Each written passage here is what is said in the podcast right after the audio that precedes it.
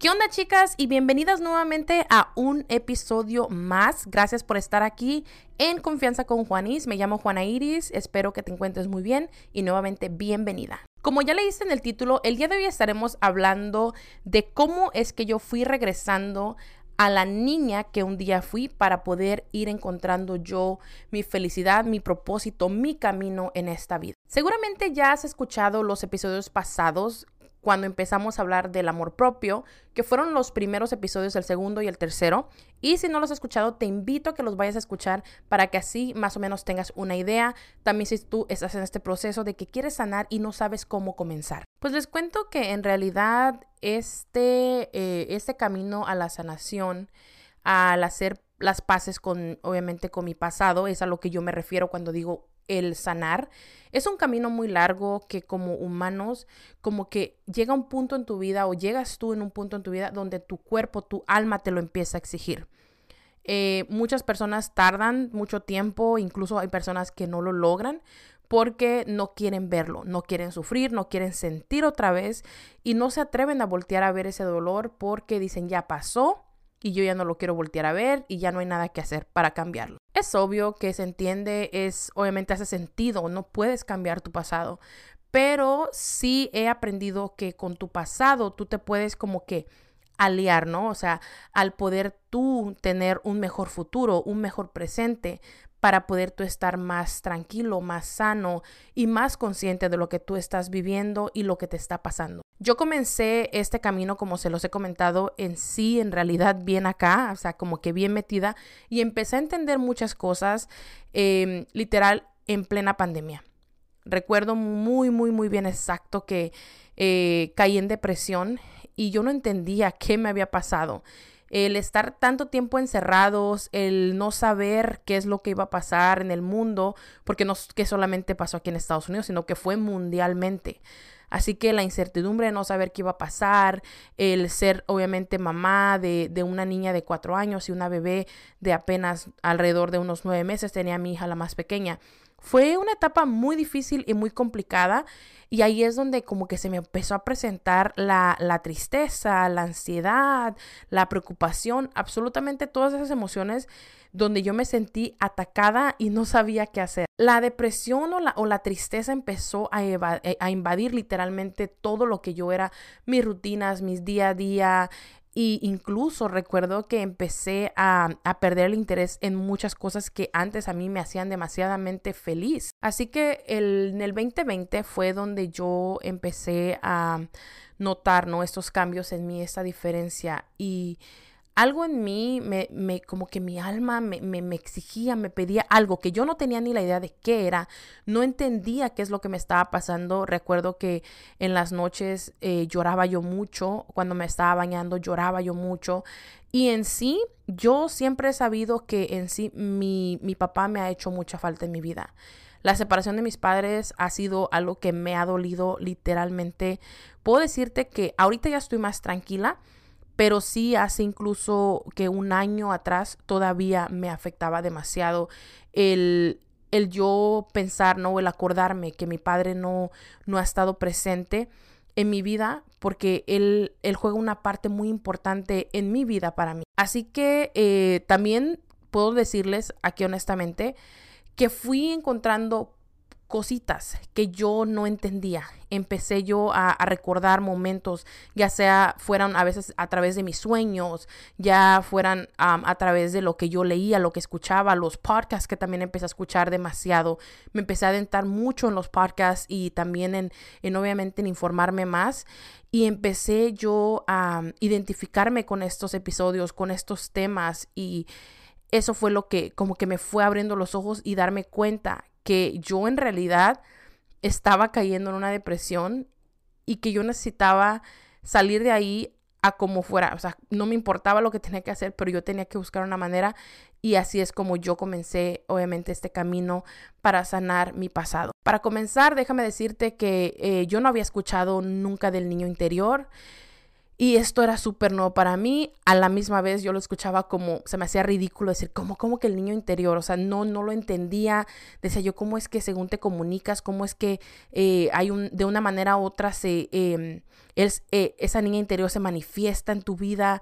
Y, y, cuando yo fui escuchando, ¿no? Las características, eh, cómo es que tu niño interior se te puede, puede manifestar, cómo actúas, cómo hablas, em, incluso en los adultos cuando están haciendo, o sea, un berrinche, que es como se le dice, o el niño dolido, eh, que empiezas a tener como esta ansiedad, ¿no? De que no quieres estar solo y también se, identifica mucho con lo que tú viviste, cómo creciste, el tipo de cariño que tuviste de tus padres, el tipo de relación que tuviste con ellos, con ellos, con tus hermanos, con tíos. O sea, todo esto se me empezó la cabeza a llenar de tanta información que yo sentía que me iba a reventar de tanto que yo estaba aprendiendo y estaba yo escuchando y de igual manera me estaba identificando. Así que como se los dije en los primeros episodios, fue donde yo agarré ese, esas fuerzas, ¿no? Para yo poder por fin sentarme a platicar y a confesarle a mi madre especialmente cómo yo me sentía. De igual manera lo hice con mi padre y empecé yo a liberar estos ah, momentos, ¿no? Que me dolieron y tuve que de una manera u otra volver a revivir esos momentos y ahí es como que conectas o reconectas con tu niño o tu niña interior y es como que las, las sacas de esa oscuridad y empiezas a hablar por ella. Es como que tú la defiendes, tú hablas por ella, tú les dices a tus padres, es que yo me sentí así em, cuando tú hiciste esto y me lastimaste tanto y etcétera, etcétera. Yo la verdad, em, eso fue para mí el principio de, o el comienzo de todo esto, que aún tengo ya que dos años em, en esto más.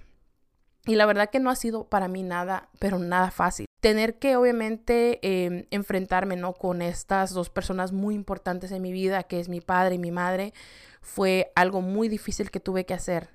Pero cuando yo lo hice y cuando yo me expresé hacia mi madre, al igual que hacia mi padre, diciéndole obviamente lo mucho que él me hizo falta, y a la vez tener que entenderlos como humano, como mujer, ahora como una adulta y verlos desde estos ojos como adulta, tuve que de una manera u otra entender que obviamente ellos hicieron lo mejor que pudieron de ellos en ese momento, pero yo como niña también no lo entendía y de una manera u otra yo tuve que abrazar a esa niña que yo fui en algún momento, que se sintió sola, que se sintió triste tuve que abrazarla y ahora yo convertirme en su protectora y yo regresarla y sacarla a la luz poco a poco a como fueron pasando los años. Déjame decirte que por muchos años yo me eh, yo trataba de mostrarme, ¿no? En, este, eh, en este mundo de YouTube, en este mundo de, de, redes sociales, trataba de mostrarme de una manera para agradar, de una manera donde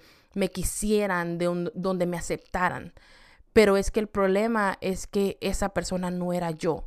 Yo era una niña muy feliz, eh, lo he dicho muchas veces, yo tuve una, una infancia muy bonita, eh, pero obviamente sí hubo cositas ahí, ¿no? En mi infancia que sí me llegaron a dañar y me llegaron a afectar, donde me empezaron a llenar de inseguridad. Y esto lo empecé yo a sentir después de la separación de mis padres. Te voy a contar un poquito de eh, la relación que yo llevé con mi padre para que así me entiendas y tal vez puede que tú te identifiques con esto. Cuando yo estaba dentro de la panza de mi madre, estaba embarazada de mí, mi abuela por parte de mi madre falleció. Fue obviamente una etapa muy difícil para mi madre. Puedo imaginar yo su dolor que ella sintió el haber perdido a su madre. Y creo que faltaban alrededor de un mes a dos meses para que yo naciera. Cuando yo nací, mi madre no me conoció hasta el tercer día que ya ella salió del hospital. Esto pues obviamente fue en México y como ella se vio un poquito mala ya que tuvo cesárea, porque ella quería que naciera obviamente vaginalmente, ella no quería cesárea porque ella había tenido cesárea de mi hermano, eh, que es más mayor que yo, y obviamente ella quería que fuera un parto natural, incluso fue con una partera, resulta que no funcionó, y hubo como un poco de estrés, ¿no? En, todo ese tiempo durante mi parto y también el trauma que obviamente yo sufrí por obviamente el dolor que mi madre tenía de, de haber perdido a su madre. y también el no haber yo tenido ese contacto con ella inmediatamente después de haber nacido hasta el tercer día. La primera voz que yo escuché, el primer abrazo que yo escuché, el primer cariño, el primer beso, el primer, o sea, todo fue de mi padre.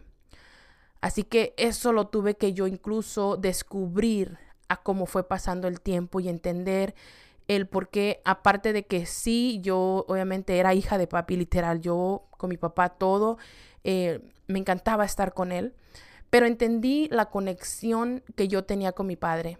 Entendí por qué la desconexión eh, estuvo no presente con mi madre desde literalmente eh, desde que yo nací. Tuve que procesar eso, tuve que entenderlo, tuve que em, de una manera u otra procesarlo y decir, ok, hace sentido todo esto y tengo ahora que, o que ya encontré esta parte de este rompecabezas, ahora tengo que seguir encontrando lo demás. Por ejemplo, eh, a mí me gustaba mucho de niña bailar, me gustaba mucho cantar, me gustaba mucho eh, andar en los árboles, no me daba miedo nada. Tú sabes que cuando eres niño, o al menos yo, yo no era para nada miedosa, me encantaba brincar de los árboles, me encantaba ensuciarme, me encantaba jugar con la tierra, me encantaba ensuciarme, no me importaba mojarme con la lluvia, el lodo, jugar con el lodo, jugar con las, con las ramas, con los árboles, con las hojas, con las piedras.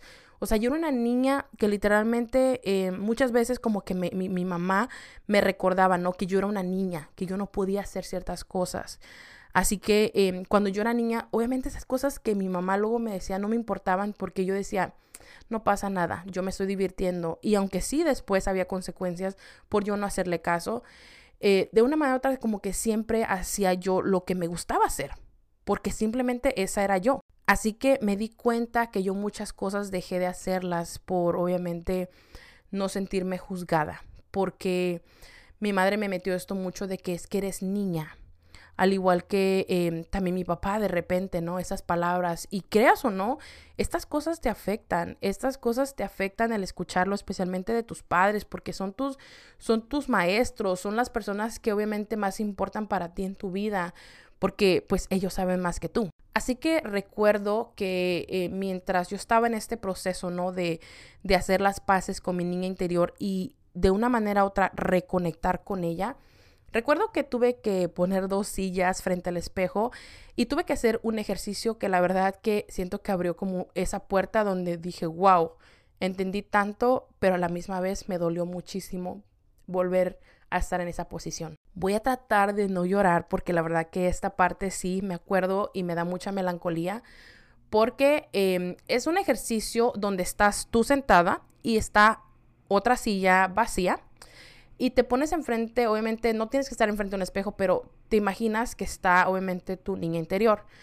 Para mí esto funcionó así. Eh, yo cerré mis ojos, cerré mis ojos y empecé a reconectar conmigo misma. Y lo que vi fue mucha tristeza. Me quedé como en la etapa de los 10, 9, 10 años porque ahí eh, fue como que la última vez que yo me sentí feliz completamente. Después de esa edad, recuerdo que había mucho miedo, recuerdo que había mucha preocupación, mucha ansiedad, porque no sabía qué estaba pasando en mi casa, qué iba a pasar con mis padres, qué iba a pasar conmigo. Recuerdo que yo escuchaba y veía mucho a mis padres discutir, a mi madre llorar demasiado, gritar de tanto dolor que ella sentía, porque su separación con mi padre fue muy dolorosa. Y obviamente me llenó de mucha ansiedad en ese momento y de mucha preocupación porque yo, o sea, todo era incierto, no sabía qué iba a pasar, no entendía, lo que yo tenía seguro ya no era seguro, mi, mi familia se estaba destruyendo. Recuerdo que yo empezaba a cuestionar mucho a Dios, empecé a juzgarlo, dejé de creer en Él, me alejé y simplemente decía yo que me quería morir porque tenía mucho dolor en mi corazón. Así que el haberme tenido de una manera u otra enfrente, ¿no? O tener que enfrentarme yo otra vez a ese pasado, a reconectar con esa niña, a reconectar con esos sentimientos que yo sentía ahí, lo que me tocó hacer es cerrar los ojos y abrazarla y decirle aquí estoy, ya llegué. Ya llegué y ahora estoy aquí para salvarte, estoy aquí para asegurarme de que estés en un lugar mejor. Y de ahora en adelante me voy a asegurar de que esta adulta, que ahora ya no, o sea, tú ya eres, tú eres la niña, pero ahora yo soy la adulta, me voy a asegurar de hacer lo mejor que, que se pueda para tú y yo ser feliz. De niños tenemos muchos sueños, de niños queremos lograr muchas cosas y anhelamos tanto. Recuerdo que de niña yo anhelaba ser maestra, decía que iba a ser maestra, también decía que iba a ser presidenta, decía que iba a ser abogada, decía que incluso em, yo quería defender a las mujeres, los derechos de la mujer y poco a poco esos sueños obviamente se fueron apagando, se fueron opacando y obviamente nunca sucedieron. Me llené de mucha inseguridad, me llené de mucho miedo, me llené de, em, de todo eso que no me permitió yo seguir soñando y simplemente em, comencé a vivir esta rutina que creo que muchas personas hacemos, el que somos niños y que nos encargamos de obviamente de nuestros hermanos, la casa, la limpieza, la comida, lavar la ropa, empezamos a crecer, trabajamos, eh, tenemos novio, nos casamos, tenemos hijos, seguimos trabajando y la vida se nos está yendo nada más haciendo todo eso y se vuelve una rutina nuestra vida. Se nos olvida que en algún momento fuimos niños y que tuvimos sueños y que tuvimos anhelos y que nos emocionaban ciertas cosas. Dejamos de fantasear, dejamos de soñar y dejamos de, sentirnos capaces de lo que podíamos lograr porque ahora el miedo es el que nos domina. Así que tuve que empezarme a, a ver otra vez o tuve que empezar a ver las cosas como una niña. Tuve que voltearme a ver y a empezar a escribir todo eso que me hace feliz, que me hacía feliz de niña. ¿Qué es lo que me hacía feliz? Jugar en la bicicleta, subirme al columpio, patinar, brincar la cuerda, bailar, cantar, pintar. O sea, todas esas cosas me encantaban y me hacían inmensamente feliz, especialmente cantar. Recuerdo que yo los poquitos peluches, muñecas que tenía, me, encantaba irme al cuarto de mis padres, prender el estéreo, prender el, micrófono y ponerme a cantar y pensar que yo tenía un, de, un grupo, de, un, grupo de, fans ahí escuchándome y echándome porras súper emocionados por verme cantar y aplaudiéndome. Me acuerdo que ese era mi gran sueño, ser cantante. Recuerdo que también eso me emocionaba muchísimo. Recuerdo que me encantaba bailar, cantar y, me gustaba mucho eh, participar en los, en, los en los bailables de la escuela. Siempre era la que la primerita que levantaba la mano y eso me emocionaba demasiado. Así que de repente empecé a darme cuenta lo mucho que me encanta hacer podcast, lo mucho que me emociona grabar mis episodios, lo mucho que me encanta hablar con ustedes, lo mucho que me encanta estar en las redes sociales y empecé a permitirme, a permitirme yo mostrarme tal y como soy y, llorar y reírme y gritar y cantar y bailar y ser esa persona que, que soy, con esa esencia que tengo. Y, y perderle el miedo a qué van a decir, a perderle el miedo al que me van a criticar, al perderle el miedo que soy una mujer de 34 años casi bailando y cantando y riéndose y siendo feliz y grabándose, porque es algo que a mí me llena y es algo que a mí siempre me ha hecho feliz desde muy pequeñita. Me di cuenta que por muchos años me tomé muy en serio la vida que me tomé muy en serio todas esas responsabilidades como, como mujer, como adolescente, como hija perfecta que quería ser, esa madre que quería ser perfecta, esa madre que, que quería dar lo mejor y esa madre sacrificada, esa esposa sacrificada. Pero en realidad fui perdiéndole el interés a todo eso que pensaba que me iba a hacer feliz. Me di cuenta y me sinceré que empecé a llenar mi vida con cosas que no es que me hacían en realidad feliz, sino que solamente estaba tratando de llenar huecos en mí, huecos en mi vida que yo quería tapar, que no quería que estuvieran ahí más, que me siguieran doliendo y tratar de ignorar lo que en verdad tenía que voltear a ver.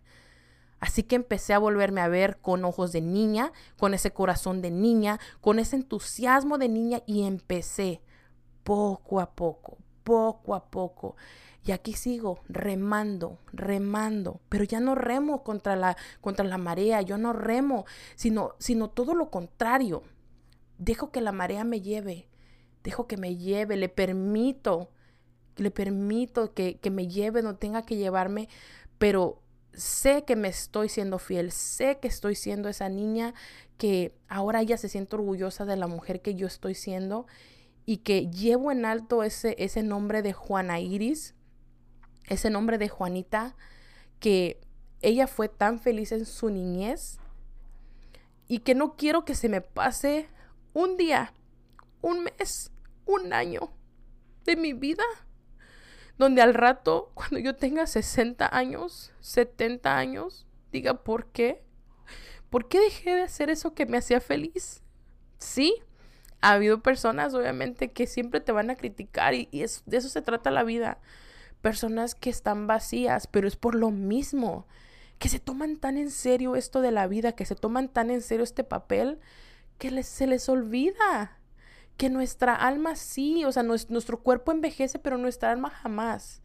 De eso se trata la vida, de divertirte y ser feliz. Obviamente hasta el día de hoy yo sigo encontrándome, sigo teniendo obviamente esas preguntas donde averiguo, donde me, me sigo cuestionando día a día. Me encanta obviamente eh, estar mucho tiempo a solas, me encanta, ya llevo, ya voy prácticamente tres meses levantándome a las cinco de la mañana, haciendo ejercicio, y estando yo sola, empecé a meditar hace unos días y la verdad que me encanta.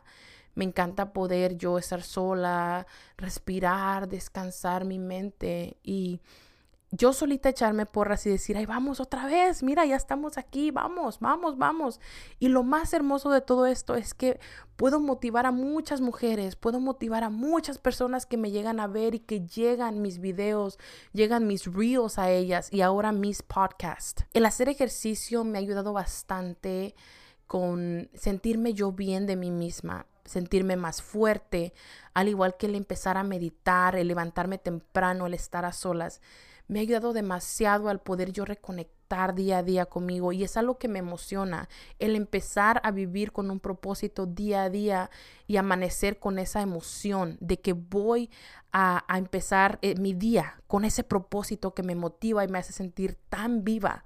No nada más hacerlo por hacerlo porque, ay, que tengo que bajar de peso, me quiero ver así. No, no es una talla, no es un número, sino que yo sentirme bien y volver a reconectar con esa niña que fui. Todos, todos, absolutamente todos de pequeñitos tuvimos sueños, anhelos en la vida. Cuando éramos pequeños y soñábamos cuando yo sea grande. Pero lamentablemente ahora que eres grande, todas las deudas, responsabilidades, la rutina, el ser padre, el ser madre, te van quitando esa paz porque quieres solamente ser lo mejor, pero se te olvida que también te tienes que ser fiel a ti, que tienes que serle fiel a esos, a, esos sueños que tú tuviste de niño, de niña, que sí importan, que sí vale la pena seguir brincando esa cuerda que te hace feliz, sí, vale la pena seguir cantando esas canciones que te hacían feliz de niño, que sí vale la pena eh, luchar por eso que tú anhelabas de pequeño, de pequeña, y que no pasa absolutamente nada. Esta vida la veniste a vivir tú. Cada ser humano en este mundo tiene esa, esa gran y hermosa dicha de vivir su vida como quiere. Lamentablemente, ¿sabes cuál es el problema? Que muy pocos se atreven a hacerlo. Cuando yo aprendí y entendí que yo no quiero desperdiciar un día de mi vida más, ni una hora, ya no quiero. Quiero vivir con una intención, con una razón, con un propósito, levantarme con esa emoción y, y, compartir con el mundo, con las personas que me rodean, con las personas que me topo, compartir esta emoción de lo hermoso que es vivir, de lo hermoso que es ser feliz, de lo hermoso que es sanar, de lo hermoso que es hacer las paces contigo. Y es tan liberador. Me encanta poder motivar, me encanta poder llegar a oídos de muchas mujeres y que simplemente me vaya dando cuenta que esta es mi misión de vida. Eh, a través de mi voz llegar a ustedes, a través de mi voz, a través de lo que yo te digo. Em, seguir soñando, porque de eso se trata. Creer en que la magia existe. Creer que, que soy simplemente yo y que importo y que mis sueños importan y que aunque haya personas que te quieran decir todo lo contrario, hay, van a haber muchísimas más que te van a decir que claro que creen en ti, que claro que eres una chingona en lo que estás haciendo y que no importa que pase el tiempo, no importa la edad que tengas, sino la importancia, lo importante aquí es que tú te seas fiel a ti, sepas quién eres, regreses a tu esencia, regreses a tu centro, regreses a esa niña que vivió con una intención hermosa en la vida cuando eras pequeñita, que aunque tal vez mamá o papá te regañaban, siempre como que tenías esa esencia tan especial que te hacía ser tú tan única. Así que chicas, esta ha sido mi historia. Hasta el día de hoy la sigo reescribiendo. La reescribo porque, y, me, y digo reescribo porque obviamente borro esas páginas y vuelvo a escribirlas. Porque no se necesita a fuerza escribir tu historia con una pluma. Puedes usar incluso una pluma o un marcador y puedes borrar y volver a escribir eso que te hace feliz, eso que te hace ser tú, eso que te hace sentir tan viva, tan libre tan tú. Y está bien. Así que las dejo con este episodio. Espero que lo hayan disfrutado. Espero que esto te motive a recordar a esa niña que fuiste. Esa niña que en algún momento en su vida fue tan, pero tan feliz. Que ahora le permitas manifestarse, manifestarse en tu vida y, y que te recuerde ella, que te guíe, que te agarre de la mano y te diga, mira, ¿recuerdas que esto nos hacía feliz? ¿Te acuerdas? ¿Te acuerdas que esto nos hacía sentir tan libres? ¿Te acuerdas lo feliz que éramos? Tú y yo solitas. Cuando incluso estábamos jugando en la tierra, con los tazos, canicas, que es lo que me llenaba a mí de felicidad, con los, con los carritos de mi hermano.